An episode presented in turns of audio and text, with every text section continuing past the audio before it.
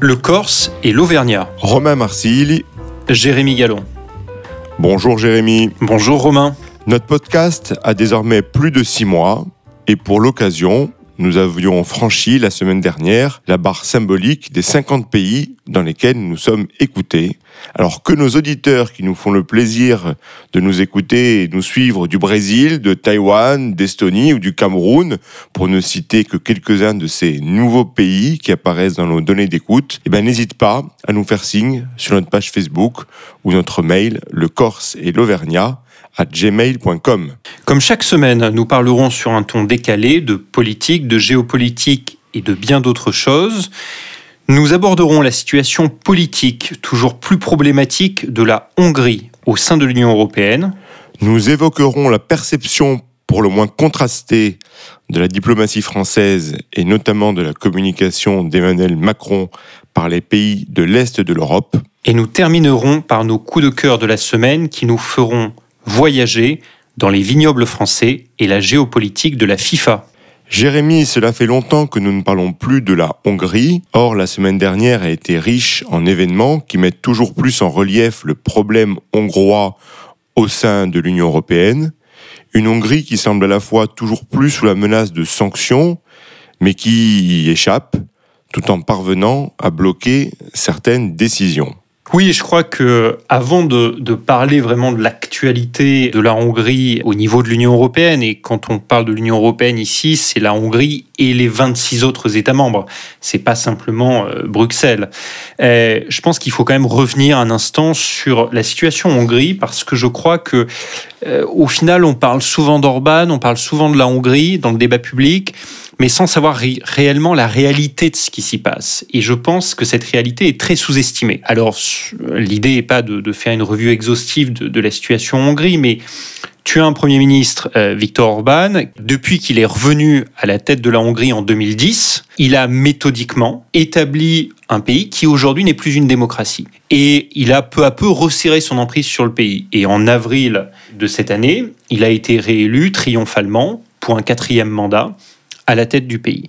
Alors pourquoi je dis que ça n'a plus rien d'une démocratie Et ce qui est fondamentalement problématique parce que c'est un pays au cœur de l'Union européenne. Orban n'est pas quelqu'un qui a fait du jour au lendemain un coup d'État, une révolution, etc. C'est quelqu'un qui en fait progressivement a changé la loi, changé la constitution pour finalement euh, bâtir ce que lui-même appelle aujourd'hui une démocratie illibérale, contradiction dans le texte, c'est-à-dire un, un pays où l'état de droit n'est plus respecté, où la corruption est de mise, où il y a eu un tel charcutage électoral qu'il est quasiment impossible pour toute forme d'opposition aujourd'hui de reprendre le pouvoir, où les médias, l'ensemble des médias sont contrôlés par des oligarques proches d'Orban, et notamment quand tu vas en, en Hongrie, dans des petits villages ou dans les villes de taille moyenne, les gens n'ont plus accès qu'à des médias contrôlés par le pouvoir. Les agences de l'État mettent tous leurs moyens, notamment sur les réseaux sociaux, pour euh, nourrir la propagande euh, de Fidesz, c'est-à-dire le parti au pouvoir qui avait été fondé par Orban. Une autre cible prioritaire d'Orban, c'était le monde académique. Il y a eu des purges énormes au sein du monde académique. La meilleure université de Budapest a dû se déplacer à Vienne parce qu'elle était constamment harcelée. Le monde judiciaire a été également purgé il est aujourd'hui complètement dominé par des gens proches de Fidesz, ce qui permet en fait un mécanisme de corruption euh, étatique de se reproduire à tout niveau, c'est-à-dire qu'aussi bien au niveau national qu'au niveau local. Euh, et donc tu as un pays où aujourd'hui il est quasiment impossible d'imaginer une forme d'opposition, même lorsqu'elle est complètement unie, comme c'était le cas lors de la dernière élection, d'un jour revenir au pouvoir. Euh, et, ce qu'il ne faut pas sous-estimer chez Orban, c'est que c'est quelqu'un qui est extrêmement méthodique, qui travaille extrêmement dur, donc il a vraiment cadenassé les différentes parts de, l'État hongrois. Et c'est la situation aujourd'hui de la, de la Hongrie. Et pour rajouter par-dessus cela, au-delà du fait que ça n'est plus une démocratie, c'est devenu aussi le cheval de Troie de deux puissances extérieures à l'Union européenne. La Chine, la Hongrie fait toujours partie des nouvelles routes de la soie euh, lancées par Xi Jinping et c'est vraiment le cheval de Troie des investissements chinois en Europe. Et puis surtout, c'est le cheval de Troie de la Russie. Et je terminerai juste par une anecdote qui, à mon avis, résume tout. Le soir de sa réélection euh, en avril, C'était trois jours après que les crimes de guerre de Boucha aient été révélés à la face du monde. Trois jours après qu'on ait vu les premières images terribles de ces euh, corps sans vie dans les rues de Boucha euh, qui avaient été assassinés par les, par les soldats russes. Et, et ce soir-là, bah, Orban, en fait, lorsqu'il faisait la liste de ses ennemis, a cité le président Zelensky, le président ukrainien. Et donc, depuis le début de la guerre en Ukraine, il y a de fait un État au sein de l'Union européenne qui joue beaucoup plus le jeu du Kremlin que le jeu de l'Ukraine. Tu dresses un tableau sombre et juste, bien sûr, de la, de la situation. La question que l'on peut se poser, il y en aurait deux. La première, euh, provocatrice, serait en quoi est-ce notre problème en, en, France, bien évidemment? Tu as déjà euh, répondu en partie à cette question, notamment par euh, la deuxième partie de ton argumentation, lorsque tu expliques que la Hongrie est le cheval de Troie de, de puissances qui n'ont pas les mêmes intérêts que les nôtres, notamment la, Chine et la Russie. L'autre question qu'on peut se poser, plus technique, c'est quelles sont les marges de, de l'Europe, enfin de l'Union européenne et des autres pays de l'Union, dans un cas comme la Hongrie, qui était à la fois prévu par les institutions, mais probablement pas dans cette dimension. Il y a dans le traité sur l'Union européenne un article, l'article 7, qui donne la possibilité à l'UE de sanctionner un État membre qui ne respecterait pas ses valeurs fondatrices. Et puis quand on parle de valeurs fondatrices, ce sont des grands principes, alors qui peuvent toujours donner lieu à interprétation et même à débat, hein, peut-être qu'on en débattra, mais qui ont le mérite tout du moins d'être énoncés. C'est-à-dire euh, les valeurs de respect de dignité humaine, de liberté, de démocratie, euh, d'égalité, d'état de droit, euh, de respect des droits de l'homme, voilà, et bien sûr des, des, respects des minorités. Et donc l'article 7, sans forcément rentrer dans, dans, tout le détail, mais décrit une procédure qui active un mécanisme de sanctions qui vont jusqu'à une suspension des droits de vote de l'État membre au Conseil de l'Union, mais qui ne qui n'entrevoit pas une exclusion du, pays. Donc ça c'est le, premier point. La, procédure n'est pas simple, elle est assez technique en fait. Hein, Lorsqu'on se plonge un peu dans, dans, les traités, il faut qu'il y ait une saisine du Conseil de l'Union, soit par un tiers des États membres, soit par le Parlement européen, soit par bien sûr la, Commission européenne, lorsqu'on doit constater qu'il existe un, risque de, clair de violation grave des valeurs fondatrices de l'Union. Et puis ça c'est la première étape, on va dire, dans le processus. La deuxième étape, c'est que le, Conseil de, de l'UE, à la majorité qualifiée, si la, la violation grave et persistante est vraiment constatée, peut suspendre le pays en question de certains droits. Mais on s'est peut-être rendu compte ces derniers temps, lorsqu'on parle de marge de manœuvre, que tout ceci a son importance, mais relève plutôt du symbolique. C'est pour ça que désormais, j'ai l'impression qu'on rentre plus dans une logique qui est celle de toucher au portefeuille. Alors, pour revenir, t as, t as, tu as soulevé beaucoup de points, et puis par ailleurs, je suis, je suis toujours heureux quand je vois que tu t'es plongé dans les arcanes de du fonctionnement de l'Union européenne. Depuis toujours, il faut, il faut se plonger dans les textes. Voilà. Euh, non, déjà, je pense qu'il y a quelque chose à clarifier. Certains de nos auditeurs se disent peut-être Ah là là, ils sont très durs sur la Hongrie, et notamment euh, Jérémy a été très dur sur la Hongrie, euh, parce qu'ils n'aiment pas Orban ou parce qu'ils seraient en désaccord idéologique. Ça, je veux clarifier ça tout de suite. C'est toujours l'excuse qui est prise par Orban et ses sbires en Hongrie en disant Ah, si vous me critiquez, c'est que finalement vous êtes contre mon agenda. Ici, notre but, et mon but, c'est pas du tout de critiquer l'agenda euh, d'Orban peu importe ce que j'en pense d'ailleurs. Orban, c'est quelqu'un d'ultra-conservateur qui se veut le héros des valeurs traditionnelles, de l'identité chrétienne, de la lutte anti-woke, l'homme anti-migration au niveau européen. Euh, voilà, c'est son agenda. Personnellement, euh, j'en pense ce que j'en pense, tu en penses ce que tu en penses, Romain, mais c'est pas là la question. Et d'ailleurs, quand on avait parlé par exemple de l'Italie de Mélanie, on avait dit clairement, elle a un agenda ultra-conservateur. En revanche, toutes les critiques selon lesquelles serait le retour du fascisme en Italie n'ont aucun sens. Donc ici, c'est vraiment la question démocratique qui se pose. Premièrement. Deuxièmement, c'est la question tout simplement, tu dis pourquoi ça nous concerne bah, là, moi, je, prenons la perspective de nos concitoyens français, prenons la perspective de Français euh, qui vivent soit en Auvergne, en Corse, etc. Aujourd'hui, une partie de leurs impôts va financer quelqu'un qui finalement a établi un mécanisme de corruption à l'échelle nationale dans son pays. Parce que la Hongrie est récipiendaire de manière considérable de fonds structurels européens. Proportionnellement à la taille du pays, c'est un des plus grands récipiendaires avec la Pologne.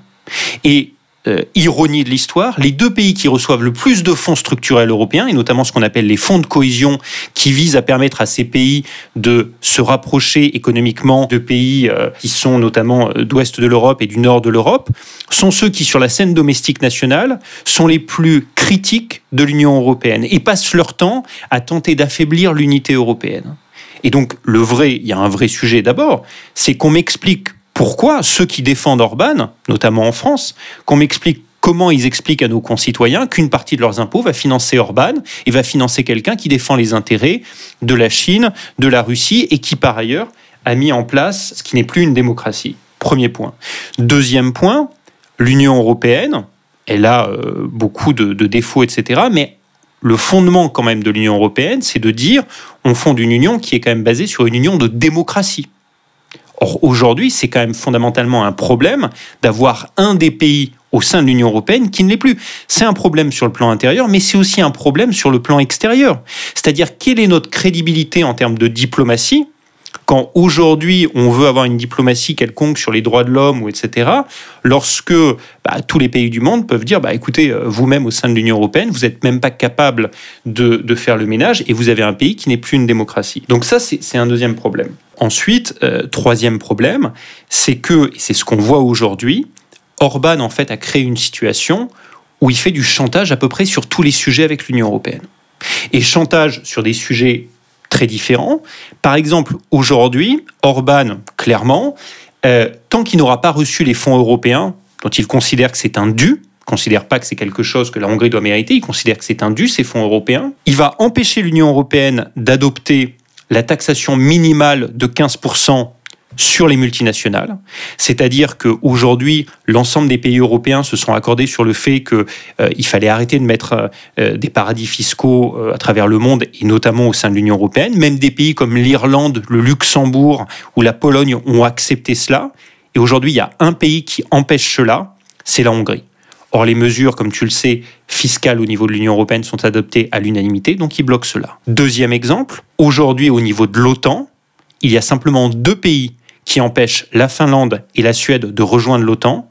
C'est la Turquie d'Erdogan. Alors la Turquie, on n'est pas très surprise parce que on sait très bien que la Turquie est un pays qui, et notamment sous Erdogan, a constamment cherché à affaiblir l'Occident et l'Union européenne. Mais le second pays, c'est la Hongrie qui n'a toujours pas ratifié. Et puis euh, troisième exemple, qui est aujourd'hui extrêmement choquant, c'est que l'Union européenne et l'ensemble des États membres se sont accordés pour donner 18 milliards d'euros d'aide à l'Ukraine pour passer l'hiver. Ces 18 milliards d'euros qui doivent simplement permettre de subvenir aux besoins essentiels de la population ukrainienne, nourriture, soins dans les hôpitaux, soins pour les enfants, chauffage, etc. Aider juste les soins et les services de base. Eh bien, l'Union européenne ne peut pas les débourser parce que c'est également bloqué la Hongrie. Et donc on voit que systématiquement, et la Hongrie, on pourrait multiplier les, exemples, dans le passé, a par exemple voté, alors même s'ils ont voté un certain nombre de sanctions contre la Russie, ils ont toujours essayé de diminuer les paquets de sanctions, ils, ont, ils bénéficient aussi d'une exception, l'embargo sur le pétrole russe ne s'applique pas à la Hongrie, c'était la seule manière d'obtenir par ailleurs une, un, un, embargo pour les autres pays de, de l'Union européenne. Et donc en fait, Orban est quelqu'un qui prend systématiquement en otage l'Union européenne. Alors je suis sensible à, l'argument fiscal et je pense qu'effectivement on devrait s'intéresser au-delà de la question hongroise, plus globalement en France, à quoi euh, servent les impôts et, où ils passent, avec un des pays les plus, les plus taxés euh, du monde occidental.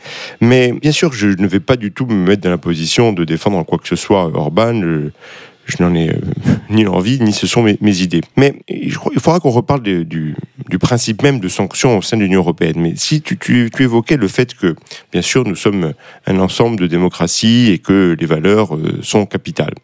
Alors moi, je veux bien que les valeurs soient, désormais au centre de tout en Europe et euh, même énoncé depuis le dernier traité sur, sur l'Union européenne.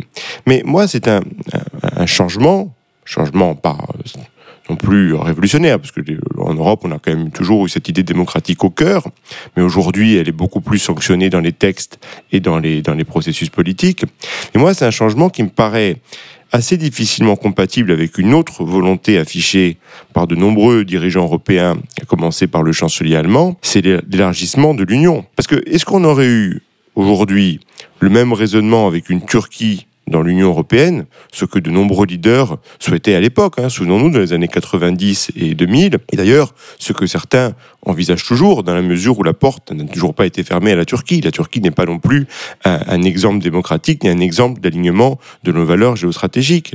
Je trouve l'attitude hongroise, bien évidemment, dans le conflit ukrainien, absolument déplorable et détestable. Mais est-ce qu'on peut, théoriquement, envisager qu'à l'intérieur de l'Union européenne, tous les pays n'aient pas exactement les mêmes intérêts stratégiques et les mêmes politiques extérieures que nous? Qu'aurait-on fait, par exemple, si la Serbie, dont les négociations pour adhérer à l'Union sont toujours en cours, était déjà dans notre Union européenne. Est-ce qu'on lui aurait demandé de renier ses liens avec, euh, avec la Russie?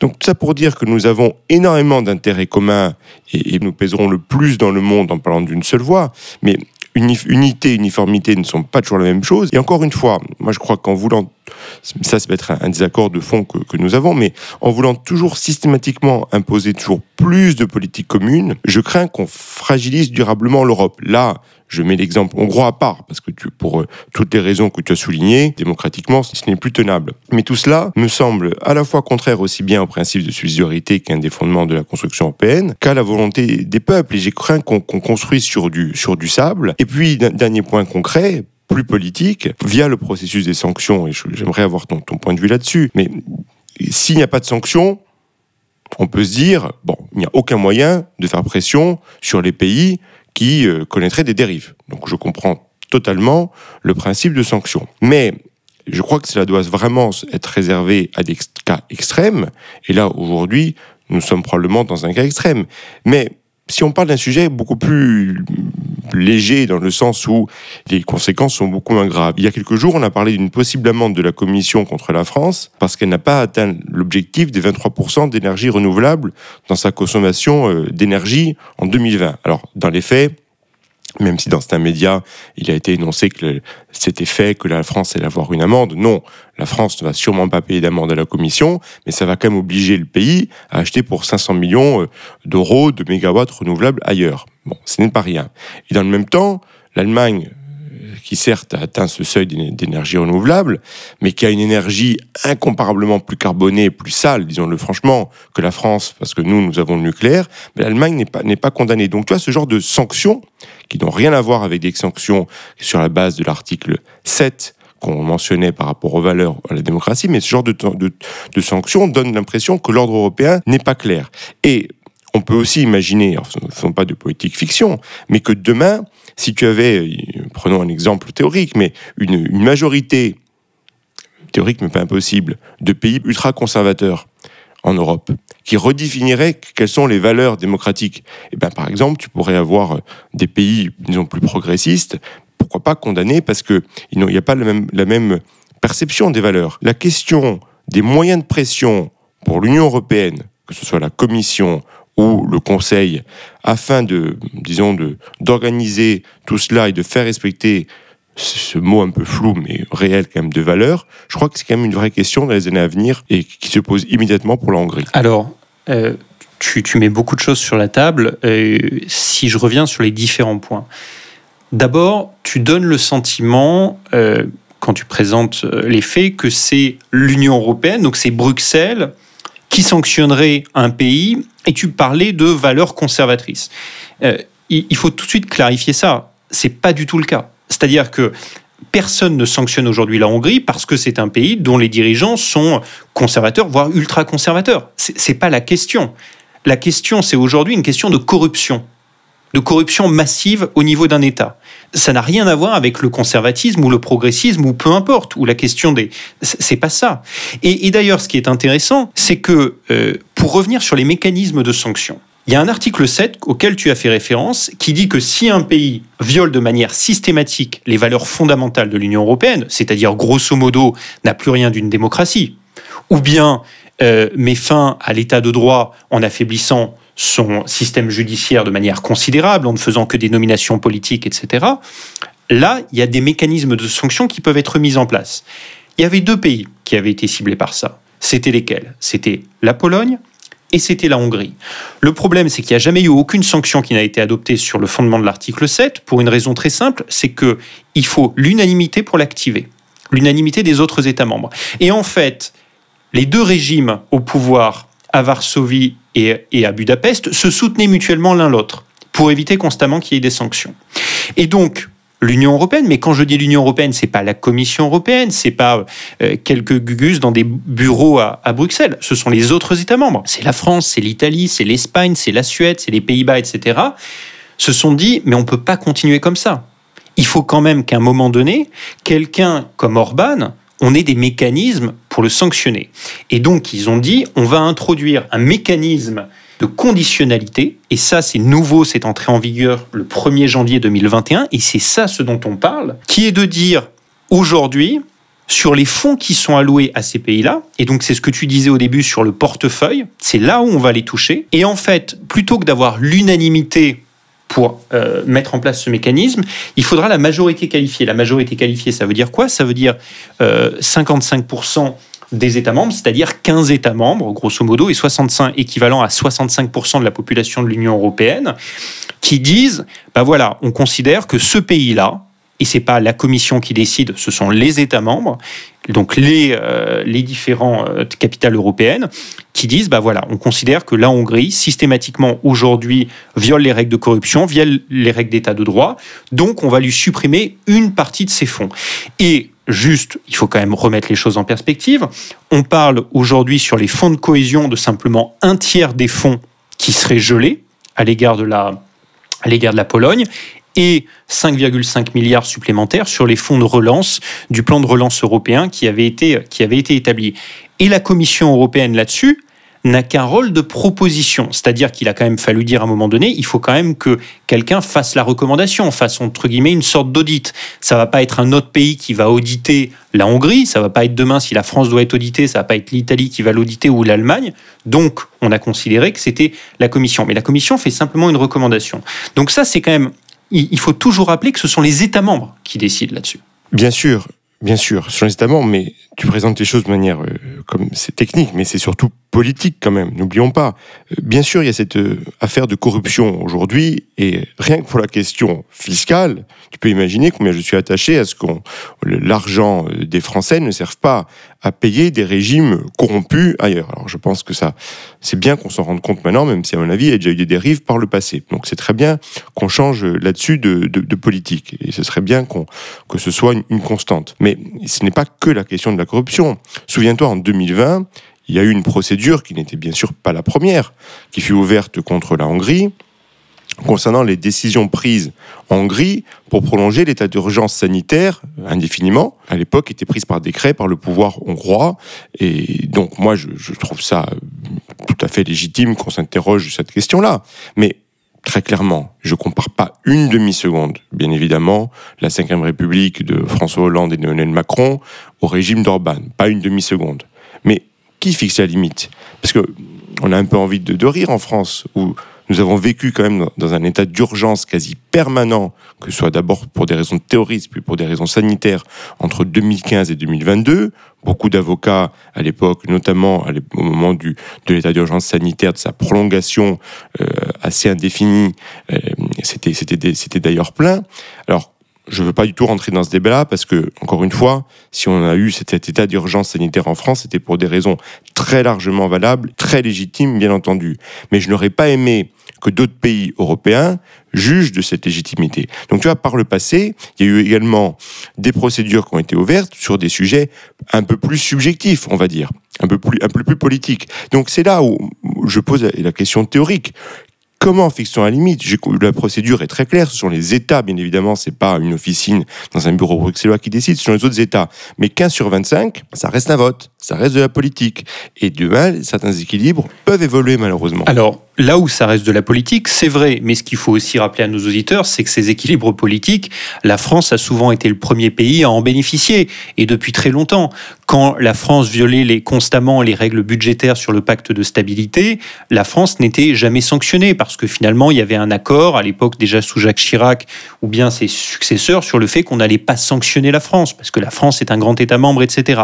Donc il faut quand même aussi rappeler que souvent, nous, on a bénéficié nous, Français, de ces exceptions et du rapport de force politique. Ensuite, tu as abordé une autre question tout à l'heure, qui était la question de l'élargissement. Euh, Et, là, moi, je suis entièrement d'accord avec toi, mais tu connais ma position là-dessus. Je pense qu'aujourd'hui, parler d'élargissement de l'Union européenne, c'est une ineptie. Que le la principale priorité aujourd'hui, ça devrait être de bâtir une Union européenne beaucoup plus cohérente, beaucoup plus unie, qu'un pays comme la Turquie, je pense, n'a pas du tout sa place dans l'Union européenne, euh, et que c'était une erreur euh, d'entrer dans un processus d'adhésion qui, par ailleurs, n'a créé que du ressentiment côté turc, parce que c'était aussi, il y avait quelque part une attitude méprisante des Européens, qui est, on met ces pays dans des sas pendant des années et des années, on les laisse penser que, au final, en sachant très bien qu'ils ne rentreront pas. Aujourd'hui, tout le monde sait très bien que la Turquie n'entrera jamais dans l'Union européenne. Et là où je suis d'accord avec toi, c'est que moi, j'attends le chef d'État européen qui aura le courage d'aller à Ankara et de dire, écoutez, c'est terminé, il n'y aura pas de Turquie dans l'Union européenne. En revanche, bâtissons un partenariat stratégique entre la Turquie et l'Union européenne, parce que la Turquie est notre voisin, et il y a des choses à bâtir avec la Turquie. De la même manière, tu évoquais la Serbie. C'est un pays où j'ai vécu, c'est un pays auquel je suis très attaché. Mais qu'aujourd'hui, la Serbie, qui est dans un processus où le pays est en train de devenir une autocratie sous la houle de Vucic, soit aujourd'hui dans un processus d'adhésion de l'Union européenne, c'est également une ineptie complète. Et on pourrait parler d'autres exemples. Euh, et, donc, sur l'élargissement, par rapport à ça, j'ai aucun problème par rapport à ce que tu dis. Je pense qu'on a besoin d'être cohérent et qu'on a besoin d'abord de créer plus d'unité, plus de cohésion au sein de l'Union européenne et donc de faire en sorte que les États qui sont déjà au sein de l'Union européenne bénéficient de celle-ci et partagent pas toujours nécessairement exactement les mêmes valeurs, les mêmes orientations politiques, mais au moins un socle fondamental. Et puis ensuite, tu parlais de la question de la subsidiarité, qui est une autre question. Euh, et là encore, moi je suis complètement d'accord avec toi. Tu me connais, je considère qu'il faudrait donner beaucoup plus de pouvoir au niveau local en France, c'est-à-dire et dans les États membres, c'est-à-dire pas simplement d'ailleurs au niveau étatique, mais au niveau régional, au niveau communal, etc. Et en revanche, au niveau européen, se focaliser plutôt sur les questions d'ordre stratégique, les questions où l'Union européenne a vraiment une plus-value. Mais, là, je pense encore que c'est pas vraiment la question avec la Hongrie que sur la Hongrie, on est sur autre chose. On est sur des questions qu'on a déjà évoquées, de corruption, de non-respect de l'état de droit, etc. De, et là-dessus, et dernier point, sur la politique étrangère, il est bien évident que l'Union européenne est composée de 27 États membres qui ont des priorités stratégiques et tout simplement de par leur histoire, de par leur géographie différente. Et c'est là où doit euh, se dérouler tout le travail de la diplomatie européenne, malgré ces histoires différentes, ces cultures différentes, essayer de trouver sur un certain nombre de sujets des positions communes. Je suis d'accord, le cas hongrois est très différent. Je pense simplement que la question hongroise et son caractère un peu extrême nous amène à tirer des fils. Et la question des sanctions, des processus de sanctions internes à l'Union européenne, je crois, est une, est une question clé. Euh, c'est une question clé d'état de droit au niveau européen, de légitimité, de démocratie, je ne remets pas du tout en cause les traités européens. On parle beaucoup de démocratie. N'oublions pas quand même les circonstances dans lesquelles ces traités ont été adoptés, notamment en France, euh, avec un référendum. On s'était quand même totalement assis sur la volonté du peuple pour faire rentrer en vigueur ce traité. Tout de même, euh, n'oublions pas ça. Bien évidemment, le cas hongrois, c'est un cas qui mérite d'être étudié à part, mais qui pose beaucoup, beaucoup d'autres questions et, qui permet de parler d'Europe. Et euh, je trouve que c'est un débat vivant. Tout à fait. Et, et je pense que le cas de, de la Hongrie est d'autant plus intéressant que, comme on le disait, Orban ne doit surtout pas être sous-estimé. C'est quelqu'un qui est un, énorme travailleur, qui de manière très méthodique a pris le contrôle de son pays. C'est quelqu'un d'ailleurs qui est vu comme un exemple, notamment côté américain par une grande partie des républicains et de figures notamment comme Ron DeSantis, le gouverneur de Floride. D'ailleurs, de manière très intéressante, la conférence des conservateurs américains annuelle CIPAC s'est déroulée cette année à Budapest. Ça n'est pas un hasard. Et puis, euh, c'est quelqu'un autour de la table aujourd'hui du Conseil européen. C'est quelque chose qu'on a tendance parfois à oublier. Mais donc, cette table qui réunit les 27 chefs d'État et de gouvernement de l'Union européenne, qui est le doyen, eh bien, c'est Viktor Orban, parce que c'est celui qui a la plus grande longévité au pouvoir en Europe. Donc, effectivement, c'est un exemple extrêmement intéressant. Et je terminerai juste par une chose, parce qu'une question que peuvent se demander peut-être un certain nombre de nos auditeurs, c'est mais est-ce qu'au final, il ne serait pas possible d'exclure la Hongrie de l'Union européenne? Et ça, la réponse, elle est très claire, c'est que dans l'Union européenne, il n'y a aucun article qui a prévu euh, le scénario d'une exclusion d'un État membre. Le seul article qui existe, on le connaît, c'est l'article 50 qui avait été utilisé au moment du Brexit, mais ça, il faut que ce soit l'État lui-même qui, de manière unilatérale et volontaire, décide de se retirer de l'Union européenne. Mais il n'y a aucun mécanisme d'exclusion d'un État membre. Et ça, je pense que c'est important de le rappeler, parce que c'est une question que légitimement peuvent avoir un certain nombre de personnes en disant, mais est-ce qu'à un moment donné, on ne pourrait pas exclure un État membre? Ça n'est pas prévu par les textes. Oui, les textes euh, étaient d'un optimisme total sur la stabilité euh, des régimes euh, en Europe. C'était peut-être aussi l'époque qui voulait ça. Mais on voit bien les limites de cette relative naïveté. Au-delà du cas hongrois, Jérémy, il y a en ce moment d'autres dissensions au sein de l'Europe, et certaines nous concernent plus directement, nous, Français. Un passage de l'interview du président de la République dans un entretien avec TF1 le 3 décembre, à son retour des États-Unis, a fait réagir de nombreuses chancelleries en Europe de l'Est. Je cite Emmanuel Macron, un des points essentiels que nous devons aborder, comme le président Poutine l'a toujours dit, c'est la peur que l'OTAN vienne jusqu'à ses portes, c'est le déploiement d'armes qui peuvent menacer la Russie. Ce sujet fera partie des facteurs pour la paix, et donc il faut aussi le préparer. Qu'est-ce qu'on est prêt à faire comment nous protégeons nos alliés et les États membres tout en donnant des garanties pour sa propre sécurité à la Russie le jour où elle reviendra à la table des négociations. C'est surtout ce dernier morceau de, de l'interview qui a pu faire réagir et on ne se rend pas forcément bien compte en France de la manière dont ces phrases ont pu être perçues ont pu surprendre et parfois choquer à l'Est. Oui, je pense que d'abord, il faut les remettre dans leur, euh, dans leur contexte. Il y a eu un certain nombre de déclarations du président de la République depuis le début de la guerre en Ukraine, tu viens de mentionner les dernières. Il y avait aussi, euh, rappelons-nous, il ne faut pas humilier la Russie. Il y a eu toute la volonté de maintenir un dialogue constant avec le président Poutine euh, depuis le début de la guerre. Il y avait eu aussi la volonté, avant la guerre en Ukraine, d'essayer d'établir un dialogue stratégique avec Poutine. Alors là-dessus, il faut surtout pas tomber dans la caricature, c'est-à-dire que un certain nombre de personnes diraient en France Ah, mais euh, il a tout à fait raison, parce que d'un côté, il y a les va en guerre, euh, grosso modo, d'Europe de l'Est, les Baltes, la Pologne, certains mettraient euh, les États-Unis dedans, et puis heureusement, bah, il faut quand même réfléchir à l'avenir, à une architecture de sécurité européenne. La Russie sera toujours notre voisin, et donc, évidemment, il faut, faut penser à ça.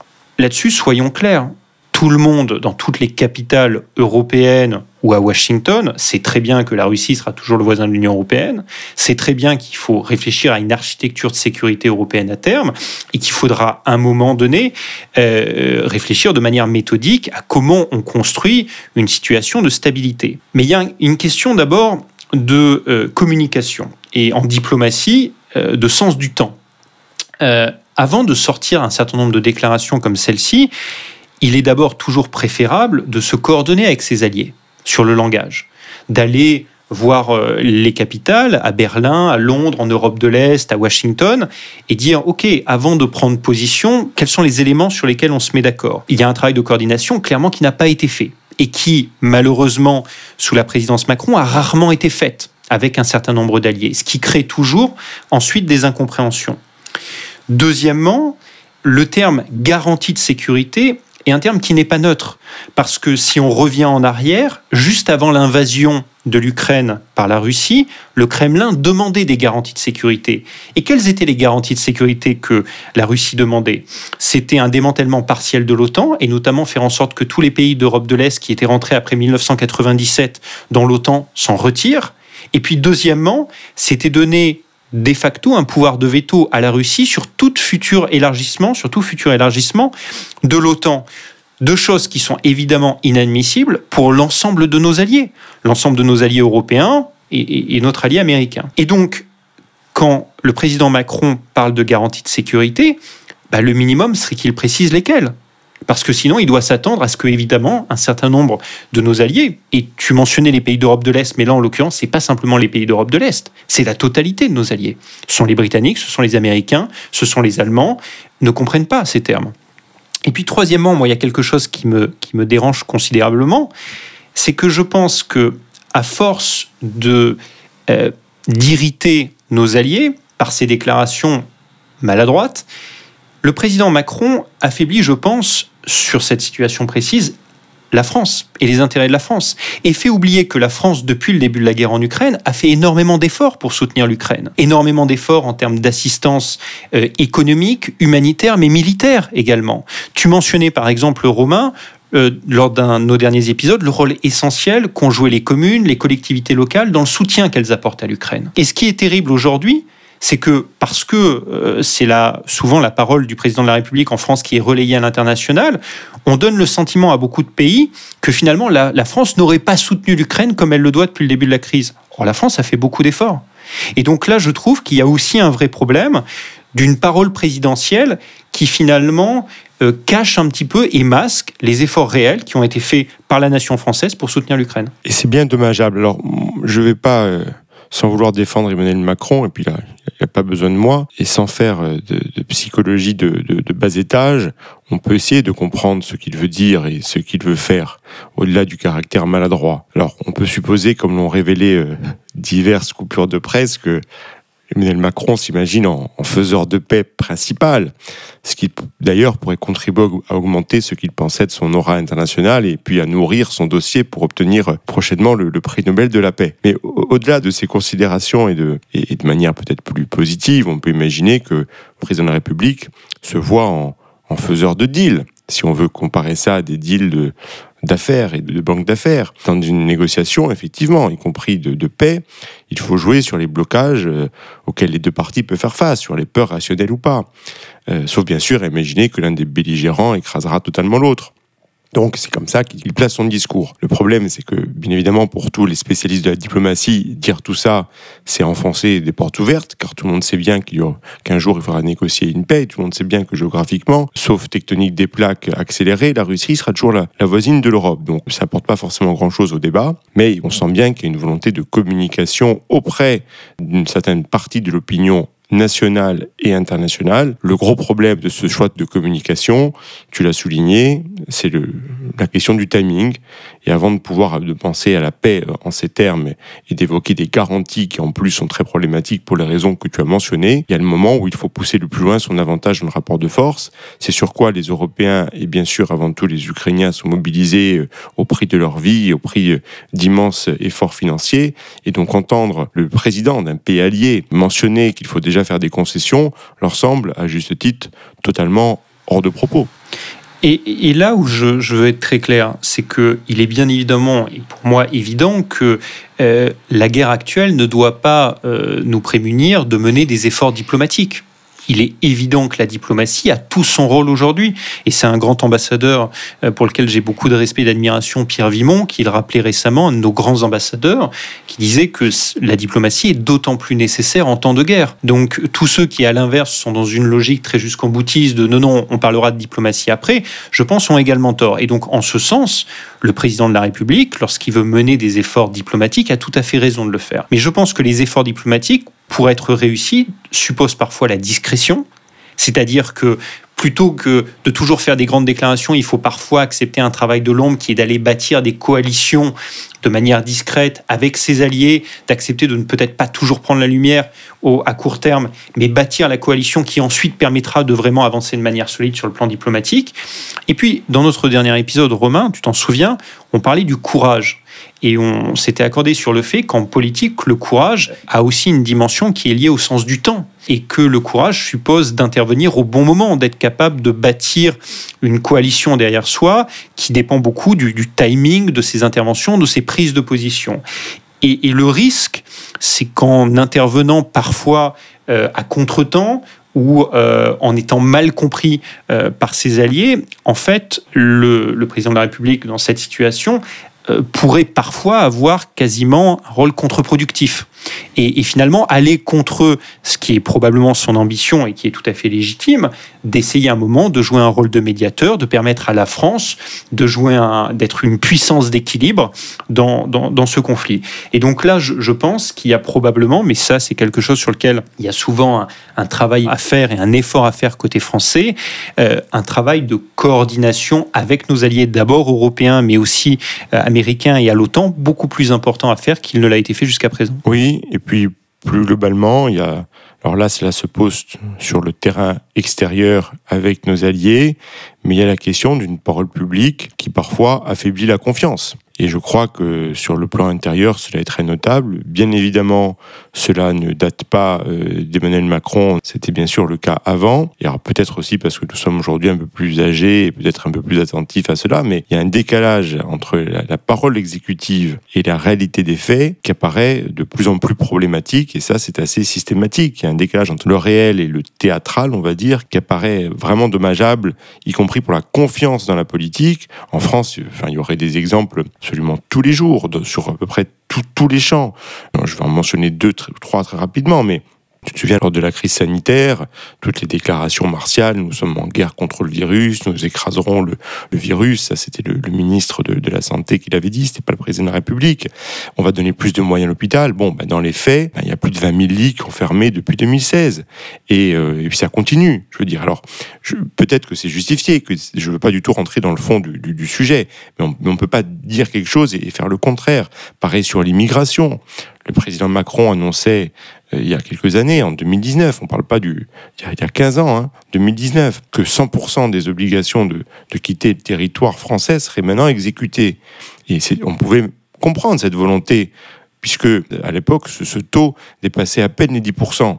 Mais bon, trois ans plus tard, ce taux est tombé à 5,6%. Ambition à 100, euh, réalité à, 5,6%. Donc là encore, sans rentrer dans le détail du bien fondé de ce objectif et de la politique, tu as une distorsion entre le réel et le discours. Et puis, euh, l'exemple plus immédiat, c'est l'exemple énergétique. Quand, en 2018, encore une fois, on parle des choses il y a 4 ans, euh, le président et l'exécutif annonçaient l'arrêt de 14 réacteurs nucléaires d'ici 2035, avec triplement du parc éolien et du photovoltaïque, et la majorité qui disait on n'aurait plus à ouvrir les centrales à charbon. Ben, dans les faits, sous les effets désastreux de, la politique, non seulement nous avons une crise énergétique, on se demande si les écoles pourront systématiquement ouvrir cet hiver, et puis on rouvre en même temps les, centrales à, charbon et on dit remiser sur le nucléaire tout du moins dans les mots, puisque dans les textes, les fermetures sont toujours prévues. Donc voilà, là encore, on ne va pas rentrer dans un débat, parce que on ne va pas tirer trop de fils, on ne va pas rentrer dans le débat de fond sur ce que doit être le mix énergétique français, mais en termes de communication politique, je crois que ces revirements détruisent la confiance dans la parole politique, et puis les citoyens finissent d'ailleurs par ne plus écouter. Euh, ils se contentent de, payer... Euh, plus ou moins avec bonne volonté les conséquences de, l'inconséquence des, dirigeants. Tout à fait. Je pense que euh, en diplomatie comme en politique intérieure, quand le décalage est trop grand entre la parole et la réalité de l'action, alors tu romps le pacte de confiance entre tes citoyens et l'État et la puissance politique sur le plan intérieur. Et puis sur le plan extérieur, tu perds en crédibilité à l'égard de tes alliés, mais aussi à l'égard de l'ensemble des autres puissances. Et, et, juste sur le plan diplomatique, je pense que il est tout à fait légitime pour une puissance comme la France d'essayer de toujours annoncer un petit peu plus qu'elle ne fera. Parce que c'est une manière aussi de façonner l'agenda diplomatique. Et c'est le rôle d'une puissance intermédiaire comme la France de le faire. Ça lui permet de, de jouer un petit peu au-dessus de son poids réel. Mais quand le décalage entre ce qui est annoncé et ce qui est vraiment fait est beaucoup trop grand, quand ta diplomatie ne devient plus qu'une série d'annonces qui ne sont pas suivis des faits, alors là, tu as un vrai risque de perte de crédibilité de ton pays sur la scène internationale. Et je pense que c'est un risque qui existe, et ce qui est d'autant plus dommage, c'est que nous avons des diplomates de grande qualité, et que si on leur donnait les moyens de ne pas être uniquement dans la préparation d'une succession d'annonces constantes, mais qu'on leur donnait le temps de mener des initiatives à terme, de bâtir des coalitions et de faire leur travail un peu plus dans le temps long, alors on pourrait parfois avoir une diplomatie beaucoup plus crédible, beaucoup plus cohérente, parce qu'on a la chance en France d'avoir des diplomates de grande qualité et qui ont tous les outils et tout le talent pour mener cette diplomatie. Donc cette distorsion du, du discours est d'autant plus dommageable parce que beaucoup d'atouts sont pourtant là. En tout cas, c'est le moment, Jérémy, de nos coups de cœur de la semaine. Toi, tu veux parler d'un documentaire sur un sujet enthousiasmant et plus léger. Tout à fait. Alors, je, voulais revenir sur un documentaire euh, réalisé par Emmanuel Nobécourt et Jeanne Burel, qui, a été diffusé sur France 3, accessible jusqu'au 14 janvier 2023. Donc, un, un, très beau documentaire à regarder au moment des fêtes et qui est intitulé L'épopée des vignerons. Et euh, c'est un très beau documentaire parce que ça rappelle en fait le lien intime entre l'histoire du vin en France et la manière dont notre pays la République se sont construits. Et, euh, donc c'est un, un, documentaire magnifique qui revient sur euh, l'histoire du vin à travers les différentes régions françaises, qui explique euh, combien il y a eu une dimension très politique en fait, combien bah, certaines période, notamment euh, soit de surproduction, soit quand il y a eu le phylloxéra, etc. On nourrit des révoltes qui ont eu un impact politique très fort. On se souvient évidemment euh, des révoltes dans le sud de la France, dans le Languedoc, avec Clémenceau jouant un rôle majeur à l'époque. C'est aussi passionnant pour comprendre le rôle, en fait, le lien intime entre le développement du vin et la diffusion du vin et les guerres en France, et notamment la Première Guerre mondiale. Parce qu'avant la Première Guerre mondiale, le vin était principalement bu dans certaines régions viticoles du sud-ouest, du sud de la France. Mais euh, au nord, en Bretagne, etc., les gens buvaient principalement de la bière ou du cidre, etc.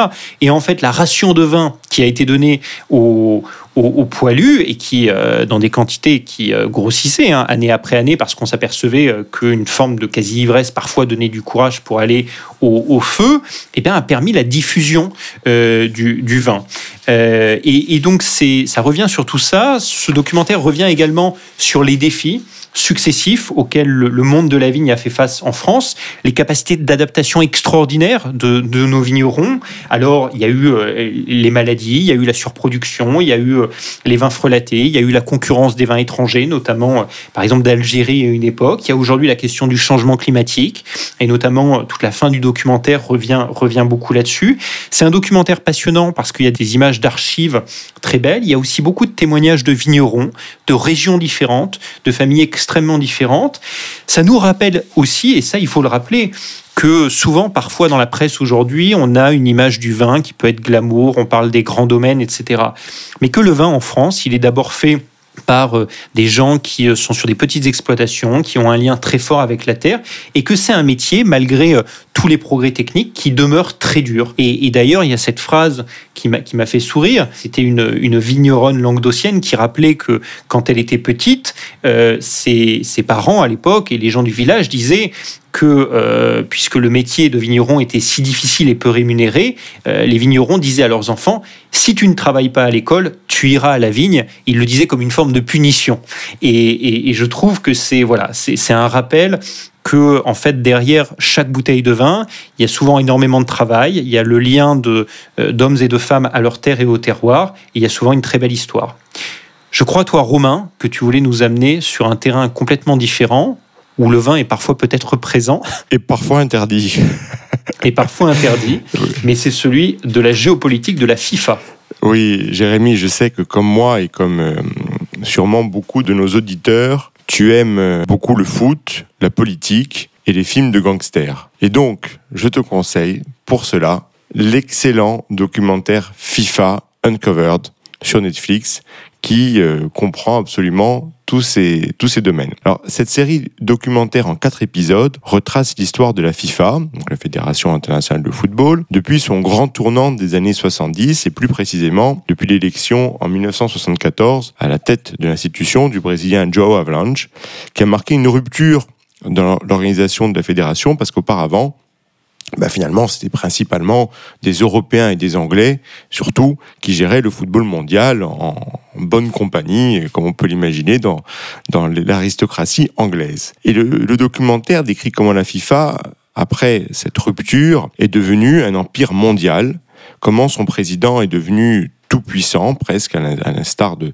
de chefs d'État, comment le football s'est développé partout comme un business à très grande échelle, et bien sûr comment la corruption s'est engouffrée là-dedans de manière spectaculaire et puis à tous les niveaux. Mais au-delà de cet aspect, on va dire, fait divers et corruption, c'est avant tout un documentaire politique, parce qu'il insiste beaucoup sur les éléments cruciaux que sont les votes au sein de l'organisation. Et puis deux types de votes en particulier, ceux qui concernent l'élection du président de la FIFA, et c'est une élection clé avec chaque pays qui compte pour une voix. Et quand tu sais qu'il y a près de 200 pays à la FIFA, c'est vraiment de la politique totale. Puis euh, le documentaire insiste beaucoup sur une élection très importante en 98 qui opposait le secrétaire général Seb Blatter au président de l'UEFA, un Suédois, Lennart Johansson. Et puis d'autres types de votes euh, dont on parle beaucoup en ce moment dans le cadre de la Coupe du Monde, même si on en parle de moins en moins au fur et à mesure qu'on arrive au match important, c'est bien sûr la désignation des pays organisateurs du mondial, avec l'accent euh, dans cette série documentaire qui est mis sur la procédure qu'a désigné la Russie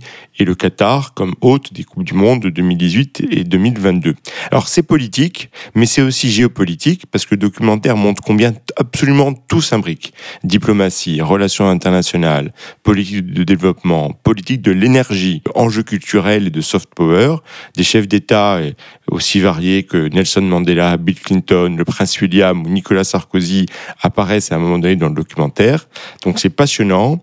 en plus, le documentaire a le mérite de donner la parole à de nombreux acteurs, y compris parfois un peu sulfureux, comme Seb Blatter ou des hauts membres du comité qatari d'organisation. Petit reproche, ce documentaire est parfois un peu à charge, ce qui est toujours embêtant dans ce genre d'exercice, parce qu'à mon sens, il met pas forcément assez l'accent sur ce qui a quand même été fait de positif dans le football, malgré tout, à commencer par son ouverture à de nouveaux territoires comme l'Afrique ou, ou, le monde arabe, ainsi que les efforts qui sont quand même faits qui ont été faits, qui sont toujours faits tout de même pour assainir tout cela avec l'aide de, la justice, notamment de la justice américaine. Mais en même temps, il y a eu une telle corruption par le passé que la charge a de quoi être lourde. C'est un traité de mondialisation et de géopolitique sous l'angle du foot, avec beaucoup de personnalités contestables, et, mais quand même truculentes et souvent brillantes. Donc, je te le conseille vivement, tu vas te régaler. Merci beaucoup à mon cher Romain. Tu m'as donné envie de le regarder. Je pense que je suivrai ton conseil. C'est terminé pour cette semaine. Nous vous retrouvons la semaine prochaine. À bientôt Romain. À la semaine prochaine Jérémy.